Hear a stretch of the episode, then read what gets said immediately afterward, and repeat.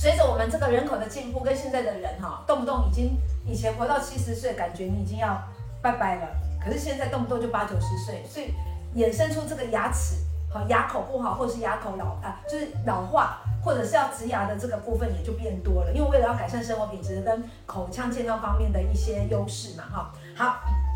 所以慢慢的你会看到这个牙科哪个东西最赚钱，你就看到你出去看，哎，什么东西它一直在开的，好，除了饮料店之外。好，还有一些药妆店之外，还有我觉得你们不知道有没有注意，其实我们的牙科也是如雨后春笋般的那几间蹦几间，你知道吗？一间一间开起来，就代表这个市场好越来越大，因为随着人口的呃老化，而且我们的长寿，好，好，那卫福部呢就决定将这个植牙科呢列为我国第十一个第十一个牙科的专科哦，所以这个植牙已经不是挂在这个牙科门诊里面的一个。它是专门的一个科目，哈，好，以确保民众可以获得更专业、更优质的植牙医疗服务。哎，讲到这里，会觉得政府有做点事，对不对？哦，还不错，还不错，真在台湾的百姓是非常的幸福的。但是，但是，根据医疗改革基金会的一个统计的数字呢，就显示说，这个牙科医疗纠纷呢，其实比例呢也是很高的，就是在就是医疗纠纷里面，牙科的这个纠纷，其实它的比例是很高的。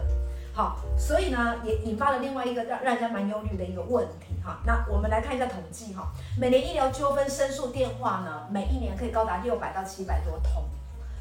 好，光医疗纠纷哦，那这个是冰山上的，那冰山下的那更不用说了哈。好，那你们知道六百到七百多通里面有两成到两成五，哦，这个比例很高。好，两成到两成五是跟我们的牙齿，就是牙科有关系的。好，那其中又以植牙是最大众。好，所以如果你们现在正要去植牙或是考虑植牙的，刚好来听到早安霆嫂，我跟你讲，你真的是非常幸运赚到。好，因为你全部都了解明白之后，你再去植牙，你就懂得怎么跟这个医院交涉。那医院给你的到底对还是不对，你也会很清楚，好不好？好，好，所以这个植牙呢，已经是成为牙科医疗纠纷的榜首。好，榜首。好，那大部分的申诉内容是怎么样呢？说啊，这个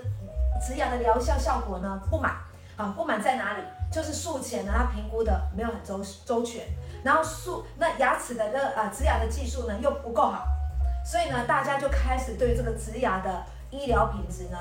非常的质疑，跟数据一直呈呈现出来说啊都是都有这些申诉跟指控嘛，所以就觉得说哎这个到底植牙要还是不要？弄得好就好，弄不好那我会不会赔了夫人又折兵？牙没有装好。呃，牙齿歪掉之外呢，我又花了好多好多的钱，因为植牙要花很多的钱。比如说，来日前就有一个女生呢，到牙医门牙科的名医的诊所哈去植牙，当然要找名医呀，好，所以就去植牙了。那陆续就支付了一百多万，但真的，因为植一颗牙真的很贵，好不好？好，所以如果他要植好多颗牙，当然一百万出去那也是很正常的事情。可是最讨厌的就是。我花了这么多钱，后面还引来双方因为费用引起的这个纠纷哈，好，法律的一个纠纷，那他就指控这个医师啊，在植牙过程当中重复的去收取他这些医疗的费用，好，然后呢也导致呢他在植牙时这个临时牙套呢把他的牙齿弄歪了，好，那因此因此呢他跟法律法院这边提起民事的诉讼，要求这个返回医疗费用，狗在细班，好，所以你看哦，这个动夯不啷当的这个等于是跟买车。或是买房的观念是一样的，因为它的费用真的是太高了，所以我们不得不谨慎啊，不得不谨慎评估。所以今天呢，我们就是要来跟大家讲了关于这一些问题，包含所有医疗纠纷的问题，包含植牙的一些问题。来，我们现在呢，我们知道说，哎，其实植牙有一些纠纷，那它有一些分门别类。好，那大概会产生纠纷是哪一些部分，哪一个类型？好，那我们。我们现在讲的是关于，就是这个主题讲的是关于植牙的纠纷啊。当然，就是说，如果说粉丝们如果有一些矫正牙齿遇到可能也有相关医疗纠纷的问题，也可以也可以提出来。因为我们就是因为植牙常常就会遇到的纠纷类型会比较多，所以我们这次主题就比较 focus 在在这个植牙的部分。那当然，矫正牙齿戴牙套呢，当然就是可能矫正出来的牙齿不满意，这个也是一些医疗纠纷。好，那这个部分就是我们常见的四种植牙的纠纷，就是我们我们先找，就是根据。医改会关于他有分析四个前四名啊，前四名，的话大家注意听一下。他可能看看，如果说你的朋你自己或者是你的亲亲朋好友可能有遇到植牙的纠纷，你就可以有些案例可以成立医疗纠纷，有些案例没有办法成立，你就就可以了解。好，那第一个部分其实是关于术前的哈，术前评估步骤，就是说很多情情况其实会以影响这个植牙的成功率啊。所以你今天在你术前，在植牙术前，你要去跟跟牙医师做妥善的讨论是必要的。哦，必须要牙医师必须要让患者知道有哪些疾病，你现在有哪些疾病，正在服用哪些药你，才能够有效的控制风险。好，其实植牙植牙有时候可大可小，如果你本身就有一个疾病的话，你去植牙可能。会可能会严重时候会导致这个呃中风甚至植物人的风险哦。像下面有一个案例啊，曾经有一个甲状腺亢进的亢进死的老妇人，她她到医学中心看诊，她说一次她要植十颗牙，就这个医学中心的医生就就说这个要经过谨慎的评估，就没有马上帮她动手术。结果后来这个老妇人就转转到另外一间牙医的诊所去做植牙，就她马上就安排呃隔天下午进行。植牙手术，就植牙之后因为异常出血，哦，导致脑部缺氧，这老妇人就变成了植物人。哈，像这样的例子，大家就知道说，你要在做植牙的时候，你必须医生帮你评估说你现在有什么疾病，而不是说就植牙就是去隔天就去植牙，那有可能就酿成这样的意外。好，所以第一点其实最常发生就是术哦术前评估不周所导致的这个问题。好，好，所以呢术前一定要评估周全，好不好？好，那这是第一个哈。好，那第二个呢？那第二个就是植牙技术不佳，其实有时候现在大家都知道说，其实牙牙医师其实都是路上其实哦三步一间五步一间，其实是真的蛮多的嘛，因为其实他只要租了一些器材就可以开始做。关帮你看牙，甚至是植牙的这个动作，所以其实有时候，其实因为我们在我们在牙医师呃工会，其实也有有担任一些讲师，然后也知道说他们其实是是在精进一些牙医的技术，我都一直在在精进哦，所以他们有一些很多课程都是在精进一些说植牙植体的这些部分，甚至会引进一些新的植体。但是如果说今天这个牙医师本身他技术不够的时候，有可能会导致治疗后效果不佳，或者是甚至导致不必要的问题。好，所以常见的问题，第二个部分植牙技术不佳就在于说他的医疗哈。它医疗器器械的操作哈，操作不当导致这个病患受伤，甚至是植牙空间不足导致这个植体歪斜。那还有包括手术缝合哈不良导致这个口就是口口腔感染溃烂等等哈。所以这个部分其实是牙医牙医确实是看牙确实是需要一个技术。那如果你找找到一个本身牙医本身有一些技术上不是那么成熟的牙医师，有可能就会就会产生一些医疗纠纷。所以第二个就是关于这个牙医技术的这个问题所产生出来的植牙技术不佳所产生出来的问题。真的，这个技术哈，真的是，我觉得不只是牙医啦，其实很多人家说啊，医术高不高明啊，哈，这个关系到说，哎，病患，呃，就是诊断后，然后他整个处理的过程的一个结果，好，所以这个技术不佳呢，也是要考虑进去的哈。再来。第三个就是收费，收费的契约不实啊，其实就是说这也是非常大的，很多我们在之前在消基会遇到一些问题，也是有一些消费者提出一些质疑，就就是他会认为说牙医师一开始跟他收了 A 的价钱，后来就跟他说，哎，不好意思，我没有包括 B 的材料，就就衍生出来一些很多收费的交的的一些一些医疗纠纷啊，所以其实是因为植牙本身并没有健保给付嘛，必须要患者自费啊，除非是你是有一些限制，有针对是老人家有提供免费的植牙，不过他那个植牙的品。的的植牙的那个牙材其实很便宜啊，你就变成是还要自己自费再添加，才有可能会得到一个好的好的植牙的这个技术，或者是好的植牙的植体的哈。所以这部分其实是因为这个植牙本身的植牙的品质哈，品牌跟跟跟医跟这个材料在市面上差距很大，所以大家知道，如果你亲朋好友在植牙哈，哦一颗植牙其实有哦一颗从五万到十五万都有，而且收费的项目非常繁杂，那其实你你基基本上患者无从比较，因为有时候。就是因为常常没有明确的标准，很会引起争议的。好，所以这个部分，所以这个部分其实是大家要注意说，曾经哈有一个患者在接受牙医师建议说进行先同意进行拔牙后进行植牙的这个手术，就双方商定的价格是三十万，就陆续汇出这个哦定金跟尾款之后，就诊所竟然告诉他说哦，他们报价错误，必须要额外的再付一笔钱才能够完成整个啊整个植牙的这个疗程。好，所以这个部分就是说。牙医师如果诊所另外再报价，有可能会产生跟这个病患之间的这个关于收费的纠纷。对，而且最讨厌的是什么？最讨厌的是已经在进行中了，他事先没讲，可以远一点的行，你你头洗了去啊，你无提都没使，你知道不？啊，头提的无洗都没使，就是说已经在进行中，那到底要不要治疗？可是又额外多增加这一笔费用，你事先没告知的时候，哎，那这个病患也会觉得，那他去哪里生这一笔钱来？好，然后呢，就会让这个纠纷就这样产生了。那我到底要不要再继续治疗下去？其实真的很讨厌。事先的说明哈，都是叫专业，事后再去说明就叫解释了。好，就叫解释，那个整个状态跟整个情况是完全不一样的哈。所以这个真的是收费哦，这个契约不实也是很麻烦的一件事情。好，那还有没有其他的？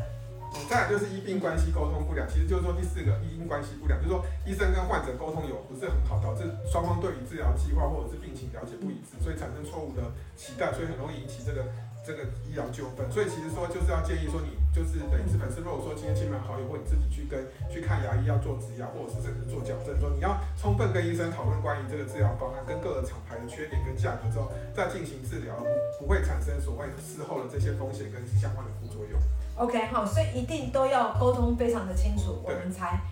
开始，好不好？才开始做植牙的一个动作，因为这个费用真的是蛮高的啦。哈，好，那。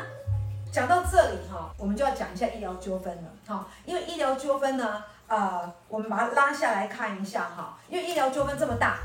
那我们怎么样才知道说，诶，哪一些算是消费者他自己的责任归属？那哪一些是牙医师跟那个诊所他有说过的一个部分？所以讲到这里，我们就来理清楚哪一些才算是牙医师的医疗疏失责任，就是他完全要负完全责任的，好不好？好，所以一次呢，就让大家很理解。好，要要不有时候我们不理解的时候，觉得牙医师跟你讲一句说，哎，那是你消费者你们自己要事先都要处理好的，好，这跟我们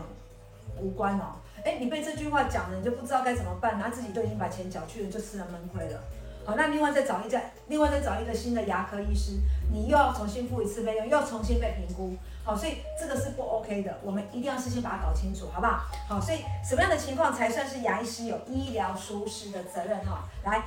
好，那这个医疗医疗疏失其实就是指说，就是、就是在医疗的过程中，其实就是关医护人员没有办法达到这个专业的这个医疗的水准，导致患者有所谓损害或或不良后果啊。所以但但有包括错误的诊断，包括不当的治疗，包括手术的失误，包括药物呃过量使用或者是医。这个病历记录不实或沟通不良等等问题，那实务上其实就是说，刚我们这个主题讲的是关于说，呃，有没有医疗疏失发生的时候，往往其实就是法院或者是法院在判断说是不是构成医疗疏失，会是以这个医疗哈医疗有没有有没有符合医疗常规来做一个诊治上的一个。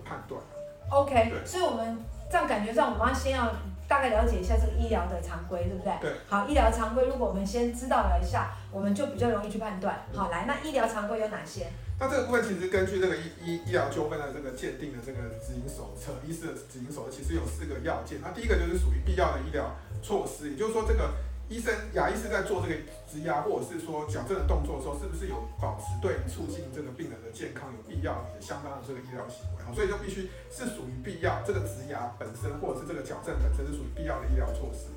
嗯。好，那还有呢？第二个就是必须要符合当时候的这个医疗水准，就是市政性，就是说这个医医生或这个院方所采取的措施的救治行为，必须要符合当时候的医疗水准，就是说这个医疗水准才可以做这件事。比如说他这个牙齿本身已经医疗水准没有办法做植牙，你还帮他植，他植失败了，你就必须要退费，甚至引引引发不必要的纠纷，可能还有相关损害赔偿的这个问题。或者是你设备不周全，你硬要为了收这个钱硬要去植。对，好，那这样子。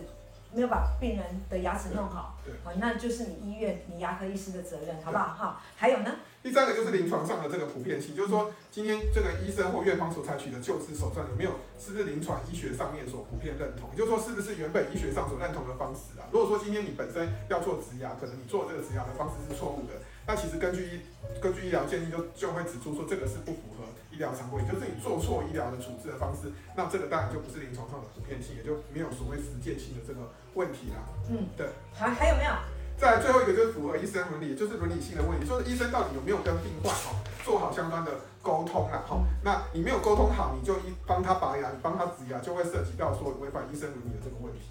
OK，好，这样听起来大家很快的听过，我相信大家应该是有听。没有懂，好不好？因为这个医疗常规，我只要讲到常规呢，开始脑袋就放空。好，然后又什么适应性，又什么适正性，什么实证，什么时间性，又什么伦理性。讲到伦理性的时候，大家已经眼睛开始闭起来了。没有关系，我跟你讲很多东西哦，很多东西都要。讲一个例子，两个例子哈，就是讲个故事，好不好？好，讲个实际发生的案例，让大家听就知道说，哦，原来是这样。所以安律师，今天呢，我们的问题呢，要麻烦你举例说明一下。好，我们举个例子，请安律师举个例子，我相信大家就说，哦，原来，哦，原来是这样，哦，原来是那样，就大家可以很清楚、很简单的就明白了。好，来，律师。好，那其实就是说，台中我们举个例子，有构成这个植牙构成医疗疏失的例子，那等一下再讲一个没有构成的例子，这样大家就会比较清楚了解什么叫做。这个医疗呃医疗医疗常规医疗常规的这个问题，好，那第一个就是有成立的例子，台中有一个牙医师，他去替病患拔牙的时候，哈，没有经过病患的同意，就自行自行将病患因为牙周问题，哈，有有为晃动的主要臼齿来做一个拔除。那术后呢，又说服他说加装假牙，那谁知道这个假牙完成之后，哦，经过多次调整的，但还是佩戴不适，那病患甚至痛到难以进食的痛苦不堪，所以份额就提告医生索赔二十六万元。哦，那医生最后答辩是说，哎，这个病患因为臼齿，因为牙周病松动之后，要拔除去避免导致心肌内膜炎。好，所以成为手术时候，他认为说，哦，我有询问这个这个病患要拔除的，病患没有没有回应，他只只是他他认为是默认，就是帮他拔掉了。好，那最终那这个案例其实很夸张，大家觉得最后一定是有成立嘛，对不对？对。因为医生本身，法院就认为医生没有违就违反医疗常规，他没有做详细的检查。搞不好是因为太痛没办法讲。对，对啊，他一个人太痛，然后医师讲说，哦，好，那你你就默认，那这个默认的定义又是在哪里，对，对不对？哈，好，所以法院就认为说，你没有经过详细的检查，你随意就拔除病患的牙齿，而且加装假牙之后的建议对病患也没有妥适，所以就判决医生要赔偿十五万七千四百元。好，像这样的例子，大家就看到说，其实法院就认为说，第一个。你没有跟病患沟通，病患没有同意，所以你没有，你违反了所谓医疗常规的伦理性。Oh. 那第第三个就是加装假牙的建议对病患并非妥适，那这个时候就是等于是你。本身你没有去符合所谓的医疗，就是必要的这个医疗措施，也就是所谓适应性的问题。所以你不违，你违反伦理性，那违反适应性，那违反医疗常规，那这样子你就构成所谓的医疗疏失，所以要退还这个病患的钱。所以这个牙，所以他就要负法律责任，好不好？这个牙科医师就要负法律责任，哈。OK，好，那刚才律师讲说，哎，这个例子大家就很清楚哦，原来是这样。好，那你说这个是必须要付的，那什么样的一个状况是，哎，其实他。你你就算要跟要，你要提告那个医师，可是你也是告不成的。好，那是大概一个另外一个故事是什么？好，那这个是另外一个其他的案例。另外案例就是说，今天有个医，这个也是常常发生的，大家可以注意听。就是说，有个民有一个曾经有一个民众，他其实在植牙的时候发生鼻鼻腔堵塞跟呼吸困难的，之后发生鼻腔堵塞跟呼吸困难的症状，就他经回回医院诊诊断说是可以，就今天植牙的这个诊所。跟医院就跟他说，你就开止痛，我就开止痛药给你服用就就好。可是今天这个病患用药之后还不是，那经过其他医院的诊断，就发现他是急性的鼻窦炎。好，所以这个病患就认为说，啊，我鼻窦炎会发生是因为刚好在植牙的时候你没有去注意，所以导致他鼻窦炎。所以他事后认为这个诊所本身没有积极的处理，所以只有开止痛止痛药给他。但是这个案子经过法院的审理之后，法院经过专业的这个这个鉴定认定说，这个术后所拍摄的这个照片的影像以及这个术后。好，牙科的这个锥状啊，锥锥状这个树的这个电脑状断层的检查的结果，就电脑断层检查结果发现说，呃，没有在没有显示在植牙的手术中院方有任何的疏失，所以不管术前或术后，那这个医生问诊的过程以及手术风险沟通上都有都有将手术的风险告知，所以呢，最后是因为你病患所患的这个鼻窦炎跟植牙手术也没有直接的关联，所以最后就没有办法成立医疗疏失，所以像这个状态，其实医生有。做好详细的手术的这个风险的告知，而且它本身你最重要就是你的它的鼻窦炎跟它的植牙是没有因果关系，所以最后没有办法成立。所以大家如果说从这个两个例子，大家就可以知道说，其实能不能怎么样判断医疗常规，就大概从这两个例子可以作为一个比较简单的判断。所以它也符合这个伦理性，对不对？对，我现在在套那个公式，好不好？对。好，好，这这也蛮不错的哈，刺激我们的大脑去想一想，哎，这样子的一个例子当中是符合哪一个常规哈？好。所以这个鼻窦炎的部分是它本身患者就有了，而且它跟植牙其实是没有因果关系的，就是没有相对的一连关系啊，没有关联关联性，没有关联性。所以呢，基本上这样子就不是医院他要负责，也不是牙科医师要负责的。好，简单来讲就是这样子。好，所以呢，呃，大家听一听，有一个概念。那，有一个概念的时候，如果真的你身边有好朋友或是你的家人发生这样的状况的时候，你就不容易误判事实，因为。啊，有法律帮你做基基。础，好，帮你打地基，好，在这个之上呢，你再去判断任何事情呢，你就站得住脚，好，所以安律师刚才举的这两个案例当中，我们大大概就可以知道说，哦，原来是这样子，好，如果医院牙科医师他如果没有讲清楚说明白，好，那当然是他的问题，可是如果他已经有讲清楚说明白，而且你本身就已经有自己的一个疾病了，有时候跟这一个植牙有关联，有时候跟这个植牙没有关联的一个状况之下，你不可以都怪罪这个你在植牙的过程当中产生的问题，然后请求医师赔偿。我想这也是非常合理的，好不好？好，好，那谈到这个医疗纠纷，我们当然就要知道说，哎，那这样子医院或者是医师讲到这个医疗疏失，他需要负担的责任是什么？因为有时候我们知道很多东西发生了，你只能有民事的赔偿，好，罚金啊什么的。那有些不是哦，有些是你就会步入到刑事。那只要是刑事，它是不可逆的，他送件出去，他要跑完那个流程，好，所以该服刑的他是要去服刑的。所以刑事真的是比较严重。那关于这个医疗的纠纷哈，或者是医疗的疏失，他到底是要付刑事还是民事，还是通通要付？我们也请安律师哈，附附带的跟大家。既然要讲了，我们就把它完整性，好不好？哈，又是一个性跑出来了。好，OK。好，来，那就请安律师来跟大家讲说这个医疗疏失的责任，好不好？好，那我们第一个讲关于这个民事的部分，因为民事的部分，其实现在要回到说民事有没有医疗疏失，回到医疗法八十二条的第二第二项去判断。所以今天医事人员在执行的这个医疗业务上面有没有，就要看他有没有违反哈，有没有违反医疗上的必要注意义务跟逾越合理的这个临床哈，临床专业的判裁量。那这个其实就是我们前面讲的这个。医疗常规，哈，所以就要看说医生做这件做医疗做这个植牙，牙医师做这个植牙后做这个所谓矫正牙齿的这个动作，看牙这个动作，他做的治疗行为本身有没有违反医疗常规？好，所以如果今天假设他没有违反医疗常规，那其实跟这个后续所产生的处置的损害跟他没有因果关系，当然就不需要赔偿。好，所以民事部分还是回到哦医疗常规来做一个判断。那如果假设啊，这个医生本身的判断是违反医疗常规，这时候我们就要看说，哎，你跟医生求偿之外，还可以跟诊所跟医院来求偿。那这时候为什么你可以跟诊所跟医院求偿？就是因为你今天到诊所，或者是你到医院，是跟诊所跟医院成立这个医疗契约，不是跟这个医生，医生只是帮你。做手术的，做这个植牙手术的人，他是执行的那个人。对，那所以如果你今天民事上这个医生有责任的情况之下，因为根据医疗法，他有医疗法上面的损害赔偿的责任。但是你回到医疗契约上来讲，你可以跟诊所跟医生主张说，哦，医院主张说是因为你的医疗契约本身有有不履行的问题，所以你可以根据民法来主张这个不完全给付请求这个相关的这个损害赔偿这个动作。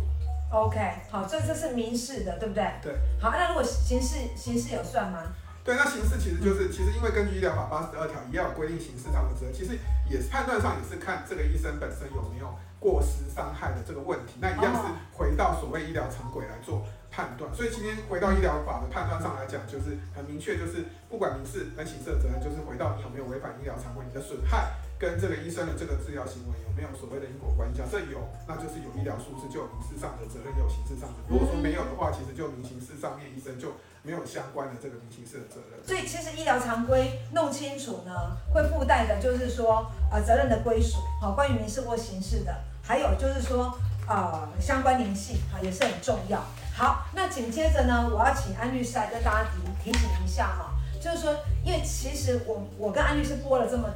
这么这段时间以来，我发现呢。其实很多东西啊，你到法院上去，如果你没有一个有力的证据，或者是你没有有力的一个支撑点，其实你是比较没有办法施展开来的。好，也许它会就是石沉大海，你没有办法翻盘。可是如果你今天你学会解决问题的方式，好，你会整个是翻盘的，而且你会让你自己反败为胜。好，所以这一个法律上面的解决，如何解决这一方面的问题？我觉得是成为早安霆嫂这样整个播下来非常重要的一个关键。好，所以现在就是要请大家呢，真的要认真听，就是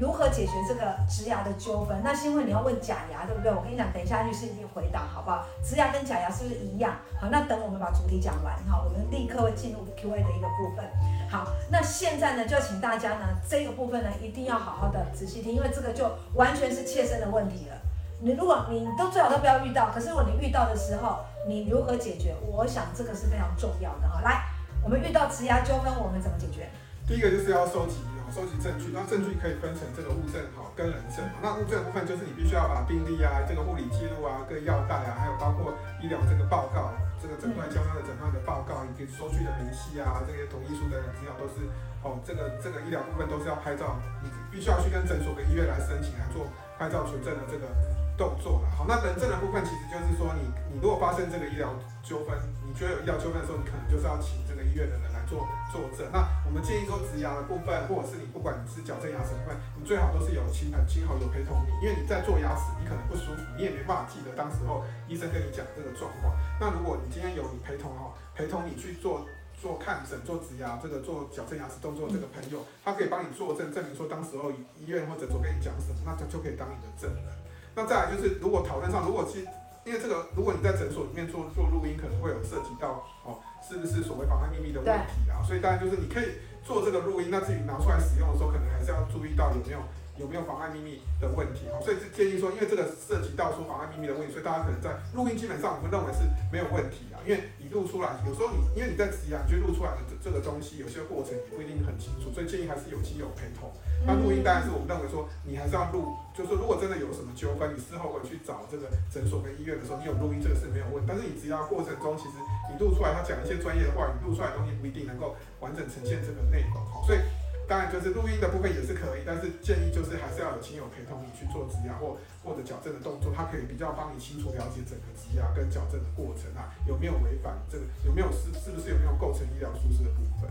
哎、所以讲到这里呢，我以前我们都会觉得那个这个观念要有一点转变哦。如果你是做一些简单的，比如说你看个蛀牙或什么的就算了，可是如果像这种大工程要耗费比较多的费用，好，或者是比较长期的，好，那我觉得反正你要找一个人陪你去。好一点哎，好，因为至少第三第三人在场嘛。啊，如果没有，只有医师跟你，好，那顶多是他们的那个小助理嘛。好，那这样子的话，感觉也不太够。好，所以如果你要去做植牙的时候，我听他律师这样讲，会觉得说你最好可以的话，还是要找人陪同，可能会比较好一点。哈，好，那这个是收集证据嘛。好，那第还有没有其他的方式可以解决这个？